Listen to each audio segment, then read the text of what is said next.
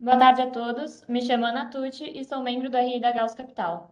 Em nome do nosso time, dou as boas-vindas a todos os nossos ouvintes que nos acompanham em nosso call mensal. No episódio referente ao mês de outubro de 2021, participam comigo nosso CIO Fábio Okumura e nosso economista-chefe Guilherme Atui. Antes de passar a bola para eles, vamos falar sobre as rentabilidades. O Gauss teve uma rentabilidade negativa de 3,58% no mês de outubro e no ano acumula menos 9,74%. Olhando para o Gauss Previdência, nosso fundo vem com menos 2,53% no mês e no ano com menos 4,23%. Por último, o Panorama, com uma rentabilidade de menos 2,60% no mês de outubro e no ano com menos 1,93%. Nesse momento, passo a palavra para o Guilherme para a visão do cenário macro. Obrigado, Ana. Bom, Reino Unido, Canadá, Austrália, Polônia, Colômbia, Chile e área do euro. São regiões onde os respectivos bancos centrais sinalizaram mudanças na direção de algum tipo de aperto monetário, desde alta de juros mais intensa que o esperado, projeções de inflação mais elevadas, término dos programas de compra de ativo e confirmação de programas de estímulo monetário adiante, além de diversas sinalizações de comunicação mais duras. Na contramão, só a Turquia com juros em queda pela segunda vez consecutiva. É nesse contexto de normalização de política monetária de vários bancos centrais, que o Fed, o Banco Central Americano, anunciou o início, o início do tapering em setembro, é, é, apesar em setembro de 2021, nesse mês, para iniciar no mês seguinte. Apesar dos dados do mercado de trabalho terem vindo mais fracos que o esperado no mês passado, a decisão do Fed foi reforçada na sua última reunião, a redução de compra de ativos, com término em meados de 2022 com os dados de inflação mais persistentes que, os, que o esperado inicialmente, a dúvida remanescente é de que se os, se os dados do mercado de trabalho confirmarão a recuperação para sancionar os preços de mercado, hoje com aproximadamente duas altas de 25 pontos percentuais no ano seguinte. Ainda assim, tudo leva a crer que o cenário de transitoriedade siga sendo o mais provável. Também o mês teve destaque o resultado das eleições japonesas, onde o partido do primeiro-ministro japonês, Fumio Kishida, o partido LDP, manteve a sua maioria na lower house, com uma margem muito maior do que uh, o imaginado em todas as prévias, garantindo ao atual governo discutir suas demandas sem a necessidade de coligações. Já no mercado local, o mês foi bem conturbado. De um lado, dadas, de um lado, os dados de inflação seguiram surpreendendo para cima o mercado. Eh, de outro, o aumento de incertezas envolvendo o fiscal acabaram por conduzir o Banco Central do Brasil a elevar a taxa de juros em 150 pontos percentuais para 7,75, visando evitar a desancoragem das expectativas de inflação. O mais provável nesse contexto é que o Banco Central se ajuste ao novo cenário, indicando um ciclo de juros mais elevado do que uh, alterando de forma brusca o ritmo de alta de juros. Desde os anos 2000, esse ritmo só encontra paralelo em 2002, quando o Banco Central levou em duas ocasiões a taxa em 300 pontos percentuais é, para conter uma piora das expectativas, juntamente com o risco de fuga de capital.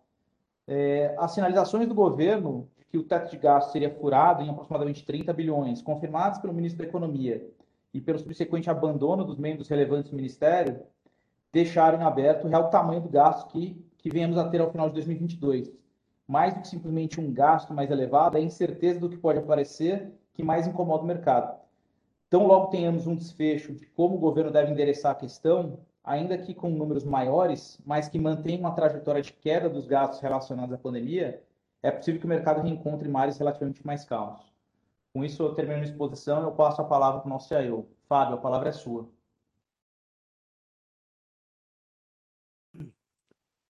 Bom, boa tarde a todos. Bom, esses novos dados de inflação é, mês de outubro aí ao redor do mundo, né? Com o endurecimento ali do discurso dos bancos centrais, levou aí a um movimento geral de abertura das taxas de juros, principalmente aí na região curta das curvas. É, apesar disso, no mercado externo, o apetite a risco aí se manteve suportado, mesmo com essa antecipação de precificação de aperto monetário em, em países emergentes e desenvolvidos. Tanto que o S&P e o Nasdaq, por exemplo, apreciaram quase 7 e 8% respectivamente, tá? Isso apesar da alta de 20 basis points aí nas treasuries de 5 anos. É... os ativos locais foram a principal fonte de prejuízos uh, no portfólio do fundo, tá? É, após uma guinada populista do governo, ao justificar publicamente o rompimento do teto de gastos. Essa mudança repentina na, na principal âncora fiscal nos últimos anos causou um aumento substancial do prêmio de risco Brasil. É, o Bolsa Família de 400 reais, pedidos de demissão de secretário de equipe econômica, é, benefícios como Vale Gás uh, e Vale Caminhoneiro surpreenderam aí os mercados, né? Surpreenderam e irritaram os mercados. Assim, o, o real desvalorizou-se 3,5% frente ao dólar, o Ibovespa caiu quase 6% e a curva de juros nominal abriu mais aí de 200 basis points. É, foi isso que, que, que fez com que o fundo rendesse 3,58% negativo no mês, tá? É, principalmente aí com 225 basis points uh, dos mercados de juros locais, né? É, juros nominais e reais, 197 basis points negativos aí da posição comprada em ações brasileiras, apesar de, de redeada no, no índice, tá? Uh, e do lado positivo, uh, pelo menos a gente teve alguns elementos aí para mitigar esse prejuízo no mês. O principal deles foi uh, posições ali de que a gente mantém de juros em países emergentes, principalmente aí tomado em juros na Polônia. Uh, esse grupo aí, pelo menos, economizou 125 basis points ao longo do mês de outubro. Tá? Ah, os ganhos, ah, ah, as perdas, né, na verdade, e, e os ganhos também, tanto no Previdência e no Panorama ali, foram em linha, tá? É, iguaizinhos ao, ao, ao, ao Gauss. É, portanto, renda fixa local e bolsa local foram os, os grandes, ah, as grandes contribuições negativas. E a posição ah, de juros de países emergentes é, como positiva, de maneira que o Previdência, como a Ana já mencionou, rendeu menos 2,53 e o Panorama menos 2,60 no mês. Bom, no mercado externo, apesar de enxergarmos uma antecipação do aperto monetário e remoção dos estímulos, seguimos otimistas aí com a retomada do, do, do crescimento global, com a continuada, né? Continu, com a continuação da retomada do crescimento global, na verdade. É, não vemos contradição na manutenção do apetite a risco num cenário de menores estímulos e, e é importante notar que, um, de maneira geral, a política monetária encontra-se ainda em níveis extremamente estimulativos, olhando historicamente, né? Número dois, o aperto deve ser feito de maneira muito gradual no mundo desenvolvido. Tá? E terceiro, antecipação da remoção dos estímulos uh, trabalha aí no sentido de contribuir para uma desaceleração mais rápida da inflação, tá? da inflação corrente. É, apesar da pressão sobre os preços ter persistido mais que o esperado este ano, nós ainda continuamos acreditando que ela será temporária.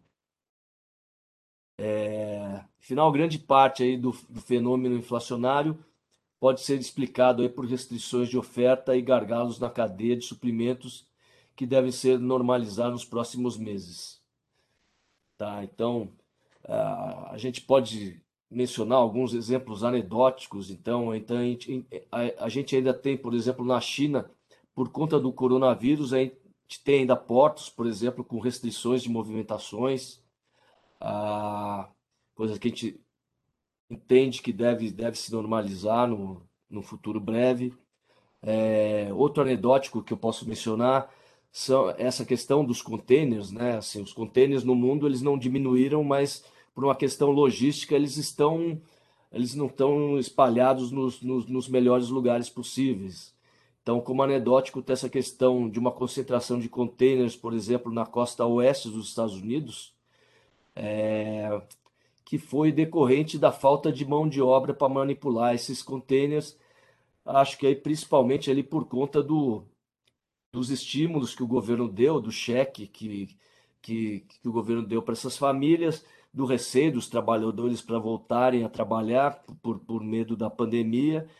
É um efeito também que a gente acredita que deve ser, que não é duradouro e deve ser normalizado ah, ao longo do tempo. Outro exemplo é essa questão dos contêineres ali, que a gente vê, por exemplo, é, é só apenas um anedótico, mas a pauta de exportação brasileira é, para a China, nosso maior parceiro comercial, é de minério de ferro e de grãos. Ah, essas exportações não vão em contêineres, né? elas, vão, elas vão de outra maneira. Porém, ah, as importações que a gente tem da China, elas vêm através de contêineres.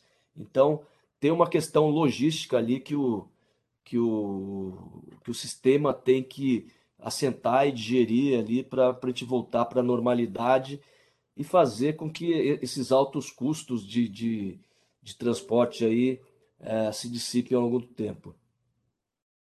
Bom, assim no mercado de ações, ah, falando de posicionamento, tá?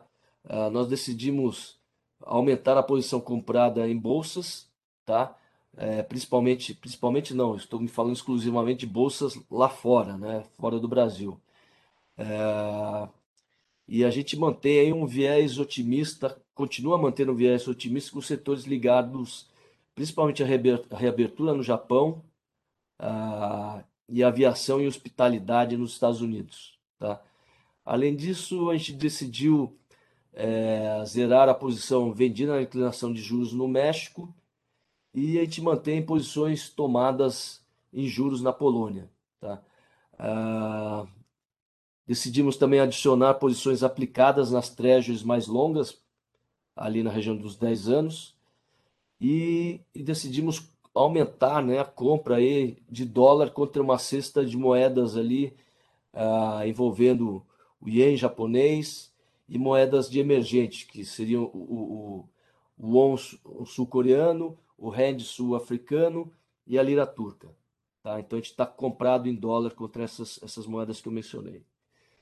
É, na Polônia, acho que vale destacar aqui que apesar do Banco Central local já ter subido sua taxa básica em 1,15% no acumulado das, das, duas últimas reuniões, é, o que foi bem acima das expectativas do mercado, nós ainda enxergamos espaço para uma abertura adicional da curva de juros. Tá? Então, ao contrário do que o mercado de alguma forma precificou, achando que isso seria um movimento é, de front load, né, de one-off, a gente acha que isso, esse movimento deve se continuar.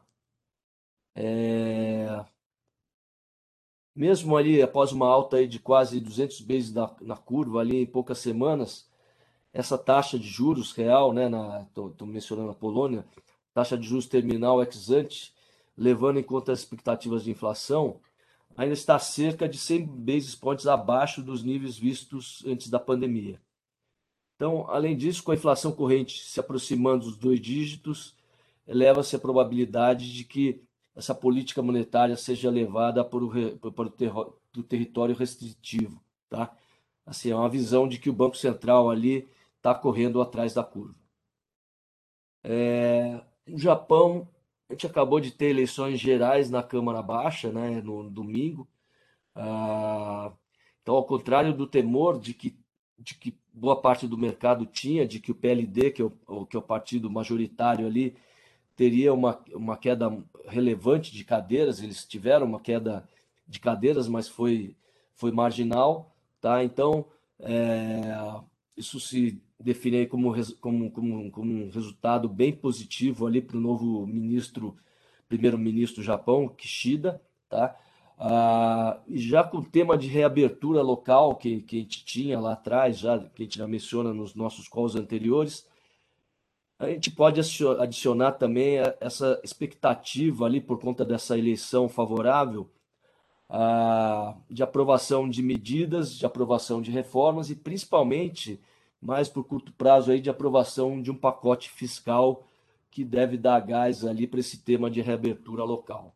Tá? Então, por isso que a gente gosta ali do gosta e mantém aqui o tema de compra ah, de ações no Japão. Bom, para para encerrar, vindo aqui para Brasil, né? É...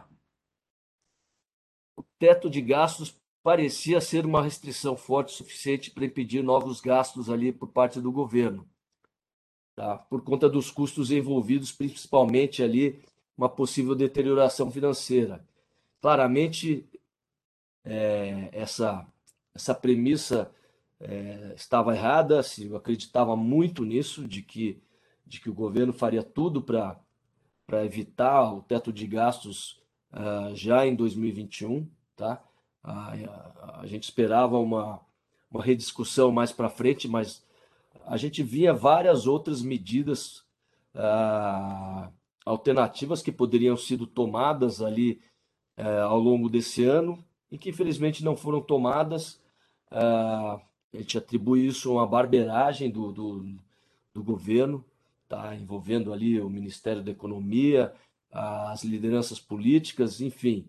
A gente não via necessidade é, de, de, de, ter que partir para uma flexibilização do, do teto de gastos já em 2021, tendo em vista as alternativas e também tendo em vista o, o, o tamanho pequeno uh, de que a gente está falando, né? Que seriam esses 30 bis, 30 bi relacionados aos 100 reais lá uh, uh, adicionais na Bolsa Auxílio, tá?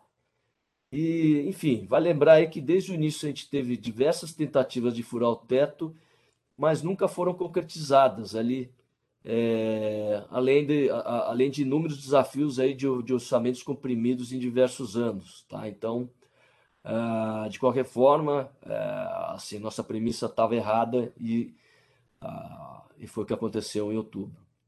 A gente viu então aí um escanteamento aí da equipe econômica e o controle de decisões passando para as mãos mais da ala política. Tá? É, bom, enfim, apesar no abalo da confiança, a gente acredita que com a aprovação da PEC dos, dos, dos precatórios, o mercado deve se acalmar um pouco. Ah, eu tendo a acreditar também que, mesmo que a PEC dos precatórios não passe, porque ela está em risco, tanto no segundo turno da Câmara como no próprio Senado, assim, até por conta do, do prejuízo nas condições financeiras que, que isso causou, essa questão da restrição vai pesar ainda mais, tanto no governo quanto nas lideranças políticas. E, assim, eu acredito ali é, num cenário ali de de prejuízos controlados. Tá? É, mesmo com gastos extras em 60 bilhões de reais, níveis, nível de despesa PIB deve terminar ali 2028, 2022 é, em torno de 18%, menor que os 19% do início do governo. Dívida PIB ainda seguirá a trajetória de queda e déficit esperado para 2022 deverá ser menor. É, Obviamente, assim, não custa dizer que a preocupação hoje é que alterações no arcabouço fiscal resulte em um processo desenfreado de novos gastos, o que, de novo, não é o nosso base case. É... Vale também destacar, é, reforçar aí que o prazo da aprovação da PEC é apertado ah, e, é, e é possível que a gente tenha aí ruídos ali no curto prazo. É, dessa forma, no mercado doméstico, a gente zerou as posições de renda fixa, definitivamente estopamos essas posições e decidimos aumentar a posição, a exposição comprada no real. Tá? Então, não é que a gente está totalmente zerado no risco Brasil, a gente tem essa posição vendida em dólar real, porque a gente acha que é o ativo que está mais fora do lugar hoje, tá? E também mantém a, aquela posição significativa que a gente vem mantendo há alguns tempos já, a, da, da, da, posição comprada da debênture participativa da Vale, é, que tem sofrido bastante com a queda do minério de ferro. Então, vamos lembrar que é, essa cotação do minério de ferro é, em Singapura veio de, de um nível de 200 dólares a tonelada para alguma coisa por, próxima aí de 95 dólares por tonelada. Mas na nossa modelagem, a gente trabalha com a, com minério de ferro é, na perpetuidade na casa de 70 dólares. Então a gente acha que assim o downside daqui para frente nele é bem, é bem reduzido. uh, o grosso o grosso do movimento ali dessa queda do minério de ferro, a gente entende que, que, que já ficou para trás. Tá? Uh, enfim, acho que assim eu concluo uh, o posicionamento do Fundo Gauss hoje. Gostaria de agradecer a atenção de todos aqui e devolver a palavra aqui para a Ana. Obrigada, Fábio, Guilherme e a todos os nossos ouvintes. Caso tenham qualquer dúvida ou questionamento, estamos à disposição através do e-mail ri@gauscapital.com.br. Não deixem de nos seguir nas nossas redes sociais, LinkedIn, Instagram e Twitter. Caso ainda não seja um cotista do Gauss, é possível investir acessando nosso site www.gauscapital.com.br. Boa noite a todos e nos vemos nos próximos episódios do nosso podcast mensal.